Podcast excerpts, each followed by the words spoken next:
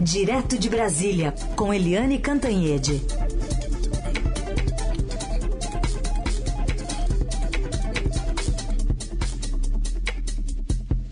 Oi, Eliane, bom dia.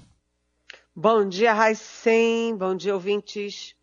Bom, vamos começar falando desse negocinho chamado imponderável na política, Eliane. eu estava aqui relendo a minha coluna é, e, puxa vida, como existe, viu?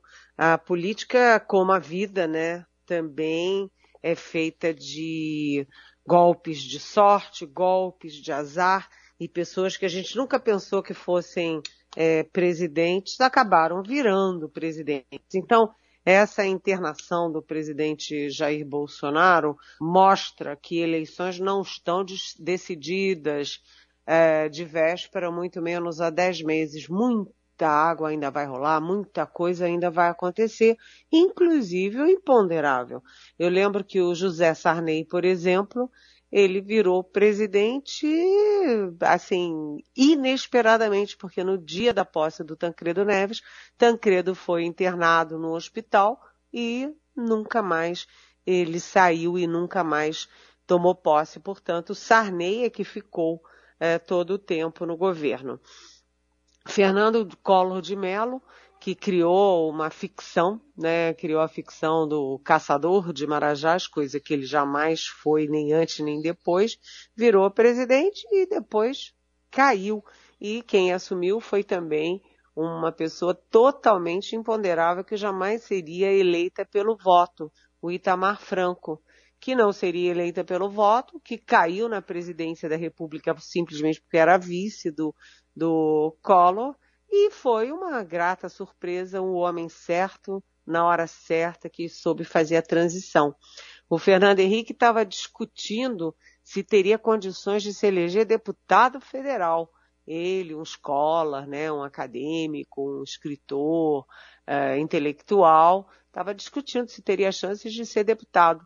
Quando o Itamar assumiu, e aí deu carta branca para o Fernando Henrique criar o, a equipe econômica, veio o Plano Real e o Plano Real elegeu o Fernando Henrique, que ganhou em primeiro e segundo turno para a presidência em 94 e 98.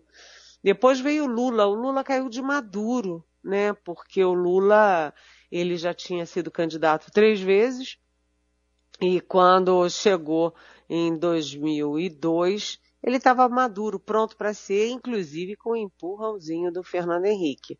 Fernando Henrique trabalhou é, pelo Lula porque a nação e o próprio Fernando Henrique consideraram que estava na hora do Lula chegar ao poder. Bem, a primeira coisa que o Lula fez foi criar a, a, aquele carimbo de herança maldita por Fernando Henrique. Um carimbo equivocado, cruel, injusto, mas que durou décadas ali, assustando ali, né, pairando sobre o Fernando Henrique e os tucanos. Mas depois veio a Dilma. A Dilma foi um. A Dilma não caiu de madura como Lula, mas ela caiu de paraquedas, né? Porque ela não estava, não tinha aptidão política, não tinha aptidão administrativa, não tinha experiência, não tinha nome, não tinha conhecimento. Mas como os candidatos naturais do PT foram caindo um a um, num efeito dominó, né, sobrou a Dilma e ela também foi porque o Lula quis. O que o Lula queria no PT era para ser.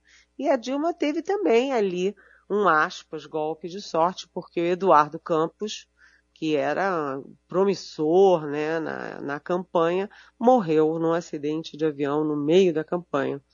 Então a Dilma, logo depois de eleita no segundo mandato, caiu e veio o Temer. O Temer era um Fernando Henrique nesse aspecto ele tinha muito prestígio no mundo político, como o Fernando Henrique, mas não tinha voto. Ele jamais seria eleito presidente pelo voto, como Itamar Franco também não seria. Mas ele teve sorte ao virar vice da, da, da Dilma, né, e acabou assumindo a presidência. No fim veio o Bolsonaro, que é um acidente da história.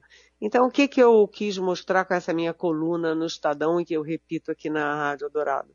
É, novamente, repetindo, a eleição de 2022 não está decidida. Muita coisa pode acontecer, inclusive o imponderável, aquilo que a gente não pode adivinhar. Não tem analista político nem astrólogo que possa adivinhar.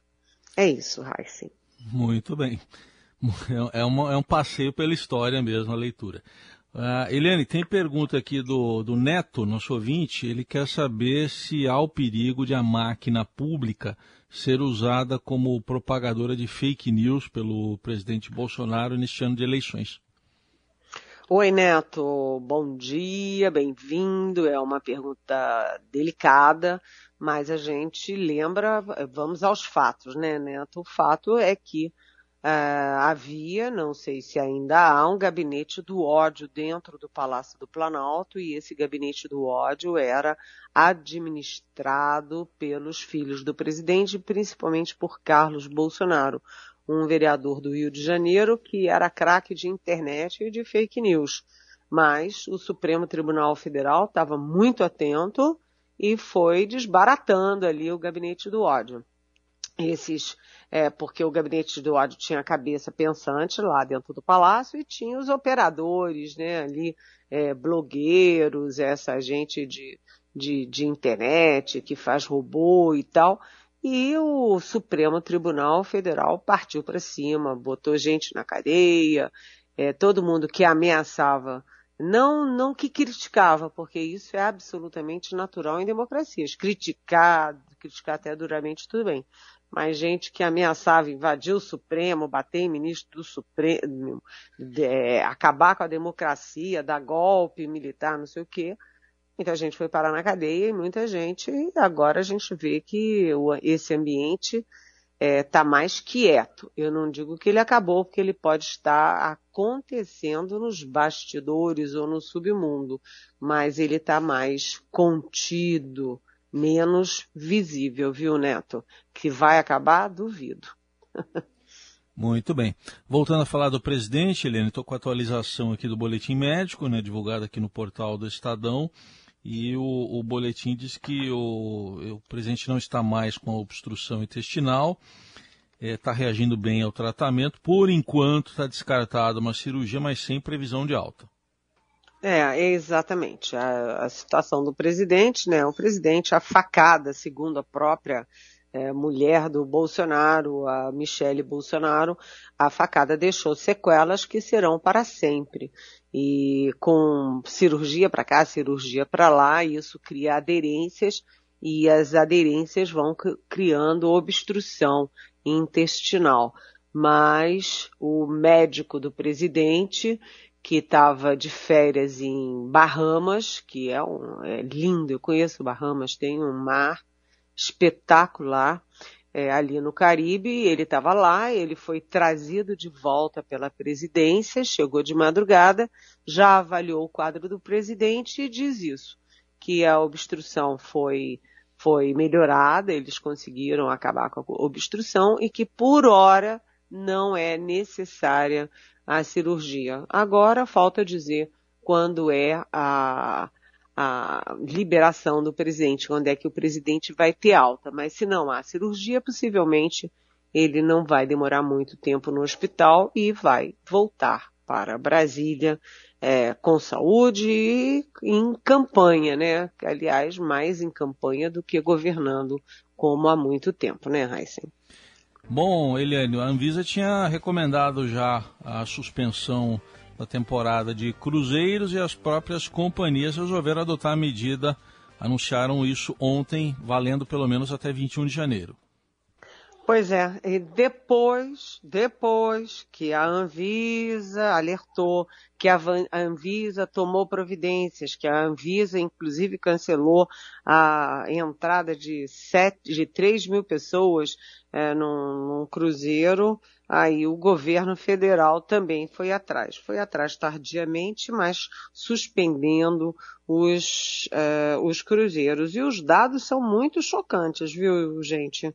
Muito chocantes, porque segundo os dados da Anvisa, ah, em 55 dias, ou seja, até 25 do 12, 25 de dezembro, dia do Natal, a Covid era pequena nos navios. Foram 31 casos confirmados em 55 dias dentro dos navios, dos cruzeiros.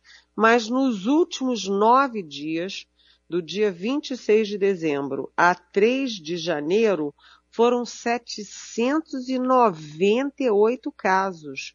Olha só, subiu de 31 para 798 e 60% desses casos são em tripulantes, né, do pessoal que trabalha nos navios. Portanto, tinha que cancelar mesmo os cruzeiros. É triste, é chato, mas é uma questão de saúde pública. E aí a Anvisa é, foi para cima, a Anvisa sempre muito alerta, tomando todas as providências, e agora o governo também decide é, tomar essa providência. Ainda bem, graças a Deus, porque a, a Covid está indo de vento em popa, né? Infelizmente, né, Heisen? Está indo e a gente está vendo aí os casos crescendo. Tivemos aí mais um governador. Ontem você falou do Cláudio Castro, do Rio. Agora o Flávio Dino do Maranhão. O carnaval tá, tá perigando também, né, Helene? Tá, tá perigando, sim porque os casos é, de Covid su subiram 153% nas últimas duas semanas e vão continuar crescendo por causa das férias. Né? Agora vem aí a rebarba do carnaval, do Natal, do Ano Novo, quer dizer, o pessoal que viajou, que tirou, foi para festa e tal. E isso vai continuar. Muita gente se aglomerando, viajando, aeroporto, rodoviária né? E, e agora, assim como a Anvisa, o governo e as próprias companhias suspendem os cruzeiros, os governos estão suspendendo o Carnaval de 2022 nas ruas. Então, a gente já tem uma decisão tomada é, em Salvador, né, um dos carnavais mais alegres, mais efervescentes do país, porque é samba no pé, é gente na rua. Salvador cancelou. Belo Horizonte, onde o prefeito é, tem sido muito eficiente no combate à pandemia, tem sido muito afirmativo, muito ativo. É, Curitiba também cancelou, Fortaleza e Campo Grande. A expectativa é de que hoje saiam novos anúncios de cancelamento do carnaval. Atenção! Rio e São Paulo ainda não tomaram essa decisão. Vamos ver como é que fica. É, ainda na questão de, de Covid, é, eu queria lembrar que o Ministério da Saúde é, anunciou que as vacinas para as crianças, de crianças, eu repito, de 5 a 11 anos, é, essas vacinas começam a chegar ao Brasil no dia 10 para começar a imunização no segunda, na segunda quinzena de janeiro. Né? Então, já vão desembarcar no país, é, será distribuídos, as vacinas serão distribuídas aos estados e municípios, assim que chegarem já vão ser é, distribuídas. Agora, o Ministério ainda não divulgou um cronograma, né? Cronograma. E é, só para concluir esse, esse nosso pacotinho de, de Covid, lembrando que já há casos de flurona, ou seja, é. da, da gripe, dessa gripe, é, junto com Covid. As pessoas pegam ao mesmo tempo a gripe e a, e a Covid ao mesmo tempo. Já tem casos, pelo menos em São Paulo e no Ceará. E, e olha, aqui no Brasil, a, tem uma, aqui em Brasília, tem uma corrida aos hospitais públicos e particulares. Os hospitais públicos e particulares estão lotados mais pela influenza do tipo H3N2 do que pela própria Covid, porque na Covid todo mundo vacinado, as pessoas têm, têm sintomas leves e não estão sobrecarregando os hospitais. Mas a influenza, sim. Aliás, sobre o Rio de Janeiro que você estava citando, hoje está prevista uma reunião lá da prefeitura com a direção da Sebastiana. Sebastiana é a associação que representa os 11 principais blocos do Carnaval de Rua, então eles vão decidir hoje, possivelmente, se vão ou não realizar o Carnaval. Lembrando que já tem dois blocos, o bloco da Preta Gil e a banda de Ipanema, que já, já disseram que não vão desfilar esse ano, viu, Helene? É, já tem gente, já tem bloco tomando a decisão independentemente de manifestação do governo. Olha, tem pergunta aqui sobre um, um, assunto que a gente falou muito em 2021. Ouvinte Ricardo pergunta aqui que ele gravou para você. Quem fala é Ricardo de Atibaia. Que fim está levando a CPI da Covid? Porque quase não se ouve falar nela. Eu, honestamente, estou sentindo o cheiro de pizza. E aí, ele? Oi, Ricardo. É, muita gente está se perguntando isso. A, a expectativa não era que produzisse efeitos é, jurídicos e policiais, porque a gente sabia que quais seriam os destinos da CPI, né, do relatório da CPI. É, Procuradoria Geral da República, onde o procurador-geral Augusto Aras é super aliado do presidente Jair Bolsonaro e até agora o que, que ele fez? Ah, ele abriu ali umas é, investigações preliminares, cinco investigações preliminares. Todo mundo em Brasília sabe, todo mundo no mundo jurídico sabe que investigação preliminar, Ricardo, é para não dar em nada. Também, desde o início, se sabia né, que oficialmente o relatório da CPI ia parar nas mãos, ia ser entregue oficialmente por um grupo de juristas é, na forma de um novo pedido de impeachment contra o presidente Bolsonaro. Esse pedido de impeachment é entregue a quem? Ao Arthur Lira, o presidente da Câmara, que é aliadíssimo do presidente Bolsonaro e que já tem os 140 pedidos e sentou em cima, botou dentro da gaveta, trancou e lá ficou. Mas, Ricardo, vamos ser otimistas. A função da CPI da Covid foi muito mais política informativa. Né? Milhões de brasileiros ligaram sua televisão, ligaram seu rádio, acompanharam pela internet os depoimentos, os depoimentos do representante da Pfizer, lembra? Do, do diretor-presidente da Anvisa, do ex-ministro é, Luiz Henrique Mandetta, enfim, a gente viu muito bem a história contada. A história foi contada para a população brasileira e esses 1.170 páginas do documento final, do relatório final, eles estão na história brasileira. Daqui a um ano, daqui a dois anos, daqui a dez anos, daqui a vinte anos, a história estará bem documentada sobre como o governo desdenhou é, ignorou, sei lá, 20, 30 é, e-mails da Pfizer oferecendo vacina já a partir de, de 2020 e o governo federal não fez nada. E também esse documento mostra que o governo federal não fez nada em favor das é, das vacinas sérias, o presidente da República xingando a Coronavac, proibindo proibiu a compra da Coronavac e depois tem toda a história de como desdenhou das sérias e abriu as portas, né, para é, um monte de negociata de vacina fajuta com um monte de gente fajuta. Era pastor esquisitão, era é, policial é, militar de Minas, esquisitão, era coronel do Exército da Reserva, esquisitão, tudo sob o comando de um general da ativa que era ministro da Saúde. Portanto, Ricardo, as coisas não são assim, é, preto-branco, né? Não teve efeito jurídico, mas a CPI da Covid cumpriu um papel muito importante para a sociedade e para a história brasileiras. Muito bem. E só para fechar, Eliane, vamos lembrar que são hoje, 4 de janeiro, 147 anos do Estadão e 64 anos aqui da nossa Rádio Dourado. Uma beleza, parabéns ao nosso Estadão.